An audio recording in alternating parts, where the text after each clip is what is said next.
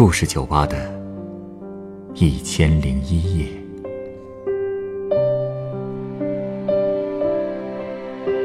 本节目由北京人民广播电台故事广播与凤凰网有故事的人频道联合制作。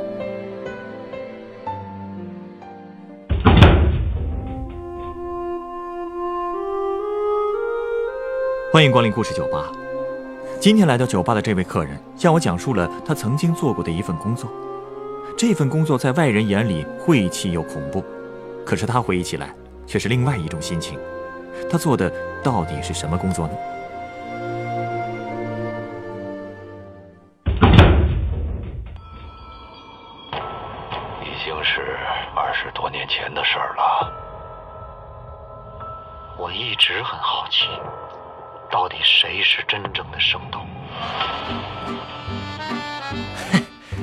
真够扯的！哟，看什么视频呢？河神，哦，这不是去年很火的网剧吗？哎，你也看过？看过，嗯，挺好看的。嗨，也就是外行觉得好看啊。真正捞尸人的日子哪有这么神乎啊？案子倒是也能碰上，不过自己不丢掉小命就不错了，躲都躲不及呢。呃，你好像很了解干这行的，现在还真有干这个的啊？当然有了。哎，你忘了前两年新闻里不还说了吗？说是有个大学生在长江里救人，结果自己溺水身亡了。他的同学没那么多钱，最后都给打捞公司跪下了，可对方竟然还是漫天要价，搞得影响特别恶劣。哎，好像是有这么回事啊。哎，所以当时不也好多人说吗？帮忙打捞尸体本来就是公益行为，死者家属已经够痛苦了，打捞人员还管他们要钱，就太没人性了。你说这是有多大的误会啊？他们是不知道啊，其实老一辈干这行的，虽然也收钱，但真不会这么坑人，漫天要价，绝对是极少数。你要说凭着公益心义务劳动，也实在不现实，毕竟干这行太危险了，不收钱谁愿意干呢？你认识干这行的？我何止认识呀，我自己就干过。啊？呃，你怎么看着不像啊？我从小就长在长江边上，水性好着呢。不是，我的意思是，你为什么要干这行呢？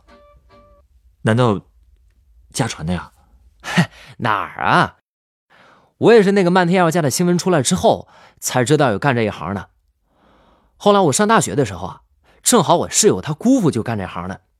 当时我学的是新闻，加上家里经济有点困难，所以就想在大一的那个暑假给人家姑父当个助手。一来呢是为了赚外快，二来呢还是能积累点社会实践经验，不是吗？靠这个赚外快，你真的不害怕呀？怕呀，可是我更好奇呀，我就是想体验体验这种从没接触过的工作嘛。而且我室友他姑父啊，也就是带我的师傅，干这行干了快四十年了，经验多，我跟他是真跟对了。他一上来就跟我说，无论是啥情况，咱都得捞，这和钱没关系，这是做好事，是积德，也是干这行的规矩。嗯，一听就是个实在人，可不。前一阵他还给我发微信呢，说之前捞上来的一个人啊，一直没人认领，他还自己花钱满大街贴了认领启事，最后终于找到家属了，他可高兴了，说总算给人家找到家了，就不是游魂了。游魂？看来做这一行的都挺信这些的吧？嗨，在我们那边管这一行的叫灵度，我觉得也说不上是信个什么。就更多的呢，是大家对生命的、对逝去的人的一种敬畏之情。嗯，说的有道理。哎，那你去做助手的那段时间，也打捞上过？当然了，呃，不过这种事情不常发生，所以赶上一次也不容易。真赶上那次，我真是吓得一晚上都没睡着啊。不过师傅却说正常，谁都这样。当时我们每天的作息还挺规律的。一大早吃完饭，就拿着扁担和排钩到江边去巡视。有一些位置比较特殊，急流很大，加上石头一挡，就会形成一个漩涡，从上游飘来的遗体就很容易被卷进去。所以这些地方通常是重灾区，夏天更是高发期啊。我师傅叮嘱我，捞的时候一定要尽力保证遗体的完整。真是有心呐！还不止这些呢，遗体打捞上来以后，我们还会给他们穿上白衣。听老人说，这是告慰生者，也是为了呀让逝者安息。嗯，师傅还说，现在已经比过去规范多了。过去打捞比较自由，现在啊，发现遗体以后，必须要到派出所去叫人，必须得有法医或者警察在场的情况下才能打捞呢。他们是怕涉及凶案吧？万一不小心破坏了证据，就麻烦了。没错，这些规矩啊都有它的道理。哦，还有一些经验也得听呢。我就是有一次太逞能，差点把自己小命搭进去啊！什么情况？哎，当时去捞的是一个落水的孩子。他掉到江里已经有半天了，因为水深，竟然没有人敢下去捞，我就自告奋勇下去。师傅叮嘱我半天，说憋不住气就赶紧上来，别逞能。我答应了一声，就扎进江里了。你别说呀，那水还真是深，我在江底找了半天都没找到，到憋不住的时候就上来换口气，就这么反复了十几次，大概花了一个多小时才找到人。当时真的是快累死了，别说拖遗体了，我自己都快没力气游了。可我还是硬拖着遗体往回游，结果刚游到江中心，就彻底滑不动了。你不会也沉下去了吧？嘿，滑不动了，可不就沉下去了吗？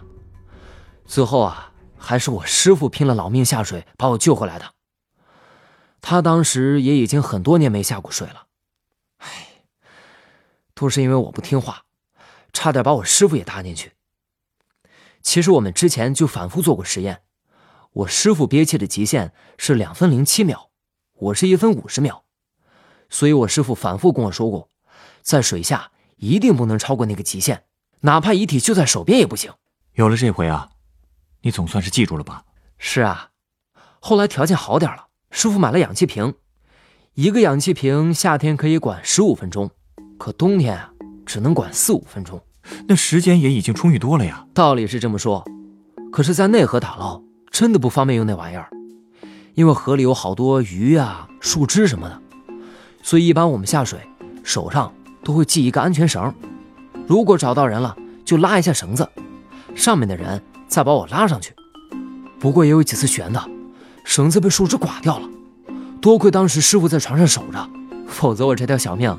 不知道又丢多少次了，好家伙，这工作简直是在玩命啊！所以我才说呀，那些冠冕堂皇的说什么这种活就应该义务干的人，真是站着说话不腰疼。做我们这种工作的人，不仅辛苦，更是拿命去拼的，凭什么不收钱啊？就说我师傅吧，年轻的时候，经常大冬天的也要下水，每次都会在水里泡好几个小时，脚都泡烂了。哎呀！那这活既然这么辛苦，他就没想过转行吗？嘿，我师傅总是这么说，他就是这个命，可能真是吧。毕竟啊，他媳妇儿也是从水里捞到的。水里捞到的啊！我跟你说，这事还挺浪漫的。那是在七五年那年吧，那年冬天，我师傅刚二十四岁，他在江里巡视的时候，突然看到上游有个人飘下来了。他赶紧划船过去，一看，那人竟然还活着，正在水里扑腾着呢，还是个姑娘。把那姑娘救上来之后，那姑娘告诉我师傅，说她自己是逃婚的，因为喜事还没办呢，她就发现她丈夫和别的女人有染，她一气之下就连夜逃了婚，结果大黑天的脚下一滑，就掉进水里了。所以，为了报答你师傅的救命之恩，她就。嫁给了你师傅，没错 哇，这还真是影视剧的套路啊！嘿，要不说我师傅认命呢，又靠这个娶到了老婆，他自然就认定了要一辈子干这个了。啊，我懂了。我师娘比我师傅小七岁，关系一直都很好。现在啊，她已经当奶奶了。师傅还老跟师娘说，等小孙子长大了点就让他跟孙子说，自己啊是爷爷给捞上来的。每次听到这句话，师娘都笑得像个小姑娘。感情这么好，真不错。看来真是缘分天注定啊！是啊，其实，如果天底下的人都能有这么好的爱情和亲情，就能避免那些悲剧了吧？你这话的意思是？你是不知道，干这种工作真是能看到世态炎凉啊。有一次，我们捞起了一个女孩的遗体，才十六岁，送到医院一查才知道，这女孩已经怀孕三个多月了。啊？哎，最可气的是他爸。我们费了半天劲儿才找到他电话，结果刚一接通，那边就在骂街，说什么又输了，然后啊就是麻将声和说笑声。我围了半天，他才回了一句：“谁呀？”我刚把事情一说，那边竟然又骂起来了，说什么让我滚蛋，说他姑娘死了算了，你们要是想要钱没门儿。说完就挂了。竟然还有这种父亲！嗨，也就是那次，我才知道，这天底下。有的人根本就是没有心的。那你们是怎么处理遗体的？后来那个当爹的倒是来了，不过也是两天之后了。来的时候啊，还骂骂咧咧的说要钱没门儿其实我真没想要这种人的钱。一个在得知自己女儿的死讯时还能淡定搓麻将的人，他的钱我收了，我都觉得脏手。我到今天还记得那个男人的表情，他整个脸都快拧成一团了。直接把遗体扛起来就走，别提什么流泪了。从进来到出门，他一直都在骂街，说什么死了好，我和你妈送你读书就是在糟蹋钱，就知道和野男人乱搞，搞大了肚子就一死了之，真下贱之类的。嘿，我明白这个女孩为什么要寻短见了。生活在这样的家庭里，真是生不如死。有的人是生不如死，有的人死了也不得安生。什么意思啊？有一年我就摊上了一个事儿。有一年，你不是只实习了一个暑假吗？啊，不好意思，没跟你说清楚。之后只要一放假，我就跟我师傅帮忙，干了好几年呢。哈，你还真喜欢上这一行了？是啊，虽说有时候会差点被淹死，有时候还会被死者的家属打到住院，可我就是说不清为什么。就是喜欢干这行，但是之后有一年，我是真是摊上一个大事儿。哎，到底出什么事儿了？那是个寒假，学校快开学了。师傅那天呢，正好有事回家了，我就住在他搭在那个江边的小木屋里。我记得第一天刚起床，就有人找到我，说让我把昨天捞到的那个女人的遗体交给他。他说他是死者的哥哥。可我看那个人一点都不难过，面相也不善。我就觉得事情不太对，我就骗他，我说遗体已经送到派出所了，你要要啊，你明天去那儿要吧。那个人可能看出来我是在骗他了，死活都不走，直到我威胁说我要报警，他才离开。不过没想到，下午又有一批人找过来让我开个价，他们要带走遗体，而且直接就往桌上扔了一万块钱现金，这里面肯定有问题啊！对呀，我死活不让他们往里走，他们就开始推我。我急眼了，直接就把桌子底下的大刀抽出来了。你还有大刀？嘿，其实就是我平常拿来辟邪的。我先按了座机上的幺幺零，然后就挥着大刀把他们往外赶，总算是把他们赶走了。后来警察来了，问清楚情况以后，就把遗体带走了。可是我没想到啊，事情还没完，他们又找上来了。没错，当天晚上就又来了。他们在外面用斧头砸门。还说拿不到尸体就要了我的命啊！你跟他们说找警察去啊！我不能说呀。你想，如果我实话实说了，他们还不气得直接砍了我呀？那你怎么办呀？我赶紧打了幺幺零，然后打开一道门缝，我跟他们说，我这就去取遗体，你们等一会儿。可这毕竟也拖不了太久，他们就一直在外面砸门。我当时真是吓得浑身发抖啊！主要是那个屋子，他也没有后门可以逃跑。后来。门终于被他们砸开了，然后呢？然后，然后我就什么都不记得了。等我醒过来的时候，已经在医院里了。警察告诉我，多亏他们到的及时，不然就真要出人命了。原来他们一进门就把我打晕了，找了一圈都没找到遗体，就用棍子打我出气，直到听到警笛才都跑了。警察没抓住他们？哎，你伤得重吗？嗨，我没事儿，就是一点皮外伤。后来那帮人都被抓到了。一审讯才知道，那些人啊，都是一个强奸犯找来的帮凶。那个强奸犯就是想要毁尸灭迹，真是太狠了。哎，所以你看啊，干这个工作真是什么都能见着，什么危险都能遇着。我还记得我第一次跟师傅去巡江的时候，我问过他，干这个活怕没怕过？他说一开始干当然怕呀，所以他一辈子都在告诉自己，永远不要做不好的事。只要咱们没做过，其实也就没理由怕了。因为无论你看到什么可怕的景象，他们都不会害你的。嗯，说的有道理。不过呢，说到这份工作呀，其实也有副作用。副作用是身体上的职业病吗？不是，我师傅说呀，就是因为他干这一行见了太多的惨状和世态炎凉，所以他这大半辈子再没有哭过。大学毕业之后啊，我就再也没有去做过零度，但是我一直记得师傅经常给我重复的那句话：人在做，天在看，所有人都一样。所以毕业这么多年，我敢说，我对得住自己良心，我赚的都是良心钱，更是从来都没有害过别人。我终于明白，你为什么喜欢这份工作了啊？为什么呀？我自己都说不清楚呢。哎，你稍等啊，我送你杯鸡尾酒，咱们再接着聊。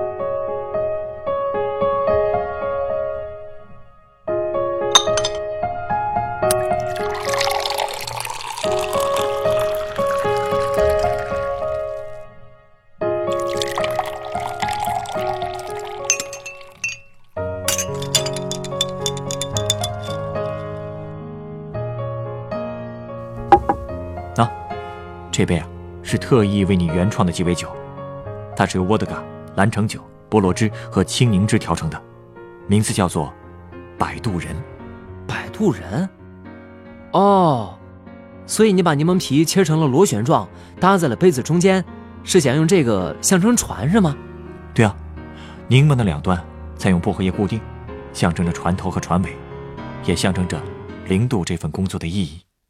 哎呀。要说意义的话呀，其实这份工作，就是给江里的逝者们，最后找到一个归宿吧，也给他们的亲人一个交代吧。在我看来，不止于此啊。对那些逝者来说，命运是无情的，江水也是冰冷的。但你师傅教给你的，是用自己的行为，给他们遭遇的冷酷命运带去最后一点温暖和关怀。或许这个比方并不恰当。但是我真的认为，零度这份职业，真的就像他的名字一样，是灵魂的摆渡人。他们把逝者的遗体带回了岸边。我也相信，他们也凭着对遗体的那份尊重，把逝者的灵魂送到了一个更温暖的世界了。这份工作虽然辛苦，甚至危险，但是像你师傅这样从事这份工作的老零度。心却是暖的，你割舍不下的，就是这份安抚使者的温度吧。